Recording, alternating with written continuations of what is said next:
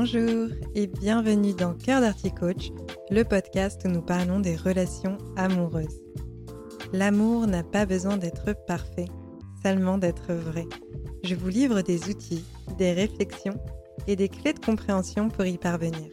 Que vous soyez célibataire ou en couple, si vous souhaitez avoir une vie affective épanouie, vous êtes au bon endroit.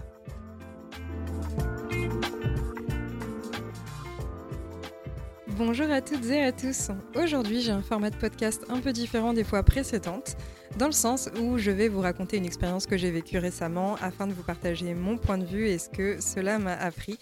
C'est donc le retour de la story time. J'avais utilisé ce format-là lors de l'épisode 5 et je me suis dit que cela pouvait être intéressant de le reprendre à nouveau. L'idée, c'est que je m'appuie sur mon vécu et je vous montre un peu le cheminement de pensée que je peux avoir, comment est-ce que je dépasse euh, certaines choses qui peuvent être compliquées pour moi à vivre, etc. Dans cet épisode, je vais ainsi aborder les thématiques de l'écoute, des perceptions, de la vision du monde, de l'ouverture au point de vue extérieur, et puis aussi la sortie de la zone de confort. Donc c'est parti, embarquement immédiat dans ma vie et mes expériences personnelles. C'est très probable que vous ne me connaissiez pas personnellement, donc je vais mettre un peu de contexte pour vous mettre dans l'ambiance. Depuis aussi longtemps que je puisse m'en souvenir, j'ai toujours aimé la musique. J'ai fait de la guitare, de la basse, je me suis récemment procuré un tong drum. J'aime chanter depuis très longtemps, j'avais pris des cours de chant il y a quelques années pour développer euh, cette passion pour la musique. Il y a trois ans également, j'en ai repris, euh, mais à Nantes cette fois-ci. Et là, depuis environ deux ans, j'essaye d'apprendre petit à petit le beatbox et j'ai commencé à utiliser ce qu'on appelle une loop station. C'est une machine qui permet d'enregistrer des boucles sonores et donc cet outil me permet de créer une musique entièrement avec ma bouche. Je vous mets ce contexte parce que le 19 novembre dernier, j'ai vécu une expérience très intense. J'ai encore besoin de temps pour digérer l'ensemble des choses que j'ai vécues et ressenties. Et aujourd'hui, j'ai envie de vous en parler, car je me sens encore dans l'incapacité de déterminer comment est-ce que je me sens vis-à-vis de cette euh, dite expérience. Est-ce que je l'ai trouvée positive, négative, intéressante, surprenante, ou peut-être même un mix de tout ça? Je ne sais pas exactement. Donc pour vous raconter, ce qui s'est passé, c'est que j'ai eu la chance, ou je vais plutôt employer le terme d'opportunité, de monter sur scène. C'était dans le cadre des championnats de France de beatbox en catégorie Loop Station, d'où le fait que je vous explique juste avant ce qu'est cette machine. Pour résumer le déroulé de la soirée, on était 16 à être sélectionnés pour passer sur scène devant un public et un jury. Ensuite, après les passages des 16 participants, il y avait un top 12 qui était mis en place et les 8 premiers du top continuaient la compétition pour s'affronter en 1 contre 1, ce qui donnait place à des quarts de finale, une demi-finale, puis une finale. Ce que je vais vous raconter, c'est donc comment est-ce que j'ai vécu cette euh, expérience où j'ai pu monter sur scène, faire de la musique et chanter. C'était la première fois que je montais sur scène de cette façon-là, puisque les fois précédentes où j'étais sur scène pour de la musique, ça remontait à plus de dix ans auparavant et c'était pour euh, une représentation de guitare pour le spectacle de fin d'année de l'école de musique. Donc voilà pour le contexte global. De manière générale, je suis une personne qui prône beaucoup le fait que c'est chouette de sortir de sa zone de confort, qu'il est intéressant de se challenger personnellement, de se fixer des objectifs, etc. Donc il y a des moments où, prise dans un élan d'accomplissement et d'affirmation de soi, je me lance des défis et je décide d'incarner ce que je conseille aux personnes, c'est-à-dire sortir de la fameuse zone de confort. Et là, pour le coup, j'ai vraiment fait un énorme saut hors de ma zone de confort. L'idéal, c'est de le faire normalement étape par étape, mais c'est vrai qu'on peut choisir de sauter dans le grand bain directement aussi. c'est vraiment pour le coup ce que j'ai l'impression d'avoir fait avec le championnat de Loop Station. Petite anecdote, de manière générale, mensuellement, je profite de la nouvelle lune pour faire le point sur mes objectifs de vie. Et je trouve ça amusant parce qu'en avril 2020, sur ma liste de choses à réaliser dans ma vie, il y avait le fait de participer à une compétition de Loop Station. J'étais déjà ambitieuse à ce moment-là puisque ça faisait uniquement 4 mois que j'avais ma Loop Station. Et le fun fact là-dessus, c'est que la nouvelle lune était dans le signe du taureau à ce moment-là quand j'ai écrit cet objectif. Et le 19 novembre, c'était la pleine lune et elle était en taureau. Donc voilà, d'une certaine façon, la boucle est bouclée et j'ai pu cocher cet objectif un an et demi après l'avoir écrit. En ce qui concerne mon expérience, j'étais particulièrement stressée et angoissée les jours précédents. Je me suis réveillée en crise d'angoisse pendant la nuit juste avant. Dans l'après-midi aussi, j'ai fait une crise d'angoisse. Je connais plein de techniques et d'outils pour s'apaiser, pour calmer le mental, pour prendre soin de soi, etc. Et pourtant, là, rien n'y faisait. Il y avait cette peur de l'inconnu, le fait de n'avoir aucune idée de comment ça allait se passer, le regard des autres, etc., qui était très anxiogène pour moi. L'après-midi, tous les participants avaient un créneau de 8 minutes pour faire euh, ce qu'on appelle les balances, donc le sound check. Et rien que faire cela, ça me stressait beaucoup. On nous avait donné des instructions à l'avance sur ce qu'il fallait tester, comment est-ce que ça allait se passer. Mais il se trouve que le jour J, au moment où j'ai dû faire ma balance, j'avais vraiment l'impression d'être un Sims. J'étais embêtée en plus parce que j'avais peur d'embêter la personne qui aidait les participants à faire les balances. Je me sentais euh, bête. J'avais l'impression vraiment que mon cerveau fonctionnait plus tellement. Je ne comprenais pas comment le pied de micro fonctionnait, qu'est-ce que je devais faire, qu'est-ce que je devais tester. Je faisais les choses, mais intérieurement, j'étais vraiment en train d'hurler face à ce qui était en train de se passer dans le moment présent. Il y avait plusieurs personnes dans la salle qui assistaient aux balances, donc des participants, des organisateurs, des personnes qui font partie de la communauté beatbox. Et même si les personnes ont beau me répéter que c'est une communauté qui est bienveillante, que personne n'est là pour juger, etc., eh bien là, en tout cas, ça me mettait vraiment mal à l'aise, en fait, que plusieurs personnes soient en mesure d'assister à mes balances, de me voir galérer comme ça, euh, ne pas savoir sortir mes sons, ne pas savoir quoi faire. Je me sentais vraiment vulnérable face au regard des autres. Et même si personne ne vient me dire des choses désagréables après, quand on a la peur du regard des autres, on va avoir euh, tendance à se faire plein de films dans nos têtes de ce que les gens pensent, euh, de ce qu'ils ont interprété de la situation, de comment ils l'ont vécu. Et après, on imagine que quand on nous regarde d'une certaine façon, ils sont encore en train de nous juger, etc. C'est pas forcément le cas, c'est qu'une question de perception. Mais du coup, là, avec toutes mes émotions que j'avais, j'étais vraiment pas bien déjà dans l'après-midi à ce niveau-là. En tout cas, je suis vraiment très contente que cet événement ait eu lieu à Nantes. Comme ça, j'ai pu avoir des amis qui étaient là pour moi. Ma sœur notamment, qui a été d'un grand soutien. Si tu passes par là, merci beaucoup. Je ne vais pas prendre le temps de nommer toutes les personnes qui ont été présentes, mais elles se reconnaîtront, en tout cas je l'espère, parce que ça m'a vraiment fait chaud au cœur d'avoir des personnes réconfortantes et bienveillantes sur lesquelles je pouvais m'appuyer lors de la soirée. Et là, vous êtes en droit de vous demander où est-ce que je veux en venir avec cette histoire. Eh bien, en fait, cela a réveillé quelque chose en moi, notamment l'importance de l'écoute active, l'écoute, la vraie, celle où on prend le temps d'écouter ce que notre interlocuteur ou interlocutrice a à dire. Le fait de prendre le temps d'écouter, non pas pour répondre, mais pour comprendre l'opinion, la réalité que la personne en face de nous nous partage. Parce que dans nos relations, l'écoute a une place très importante. Je pense que j'ai déjà dû le mentionner dans des précédents podcasts. L'écoute, c'est ce qui va permettre d'entrer dans la vision du monde de notre partenaire et ainsi de pouvoir, au fil du temps, éloigner les conflits, les incompréhensions, les mauvaises interprétations, etc. Parce que quand on comprend pleinement quelqu'un, son vécu, son fonctionnement, on ne va pas lui prêter des intentions qui ne sont pas les siennes, on va éviter de penser à sa place et aussi on sait comment bien communiquer. Dans le sens où quand on communique, le but c'est de faire en sorte que le message qu'on veut faire passer soit bien compris, entendu, et que la réalité qu'on transmet soit bien celle qui est réceptionnée par la personne en face. Et quand bien même en fait la personne ne partage pas la même vision, elle conçoit notre réalité, sans la questionner ou la mettre en doute. Et ce qui s'est passé ce soir-là, c'est que sur scène, j'étais beaucoup dans ma tête, stressée.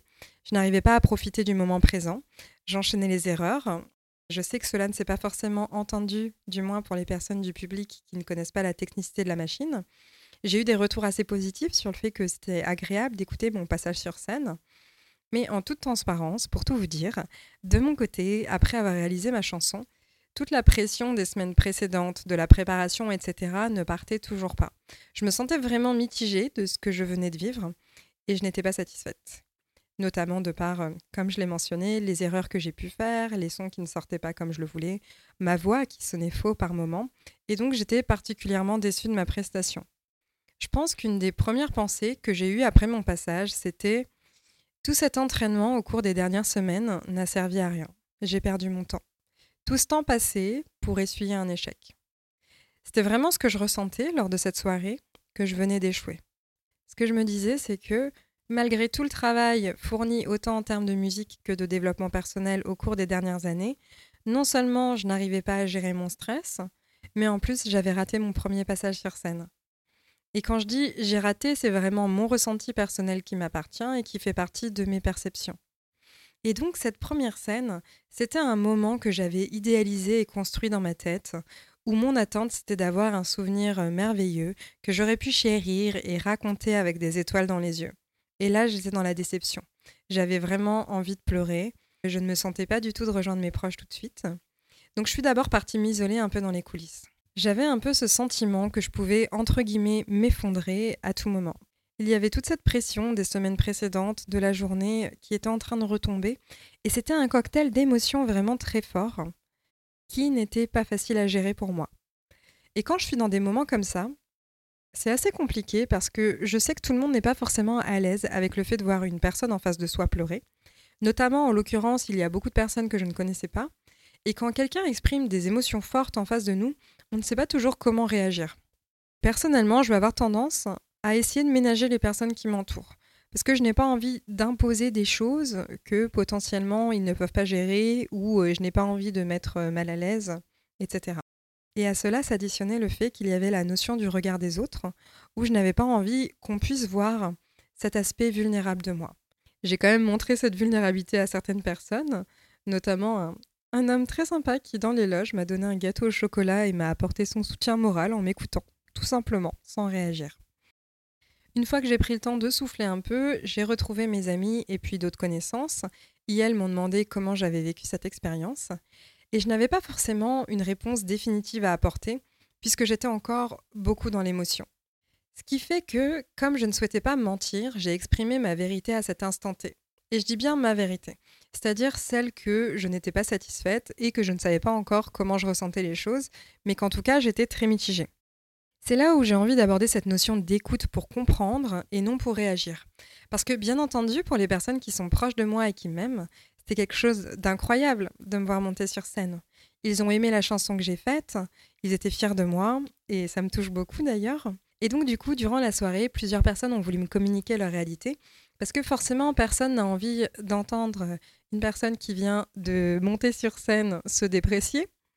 Et donc, dans des moments comme ça, ce qu'on a tendance à dire, en toute bienveillance, à la personne en face de nous, c'est comment est-ce qu'elle devrait prendre ou ressentir l'expérience. Ce sont des phrases qui démarrent explicitement ou implicitement par ⁇ À ta place, je penserais ça ⁇ Si c'était moi, je verrais les choses comme ça ⁇ et donc là, forcément, la plupart des personnes m'ont tenu le discours que j'aurais très probablement tenu aussi à une personne qui aurait été à ma place, qui est Mais si c'est une bonne expérience, sois fier de toi, c'est incroyable ce que tu viens de vivre. Cela me touchait bien entendu, que les personnes me disent cela, mais je pense que j'avais simplement besoin de processer mes émotions, de les vivre à mon rythme, d'être écoutée. Et là, j'ai eu la perception que d'une certaine façon, euh, certaines de ces personnes essayaient un peu d'invisibiliser ce que je ressentais.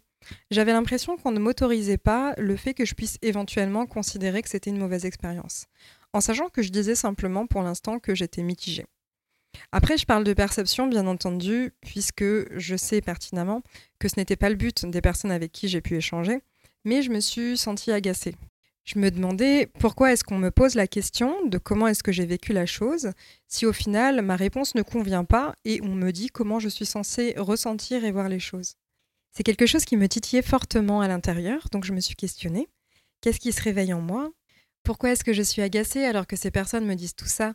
Justement parce qu'elles ont une vision de la réalité qui est plus valorisante que celle que je conserve.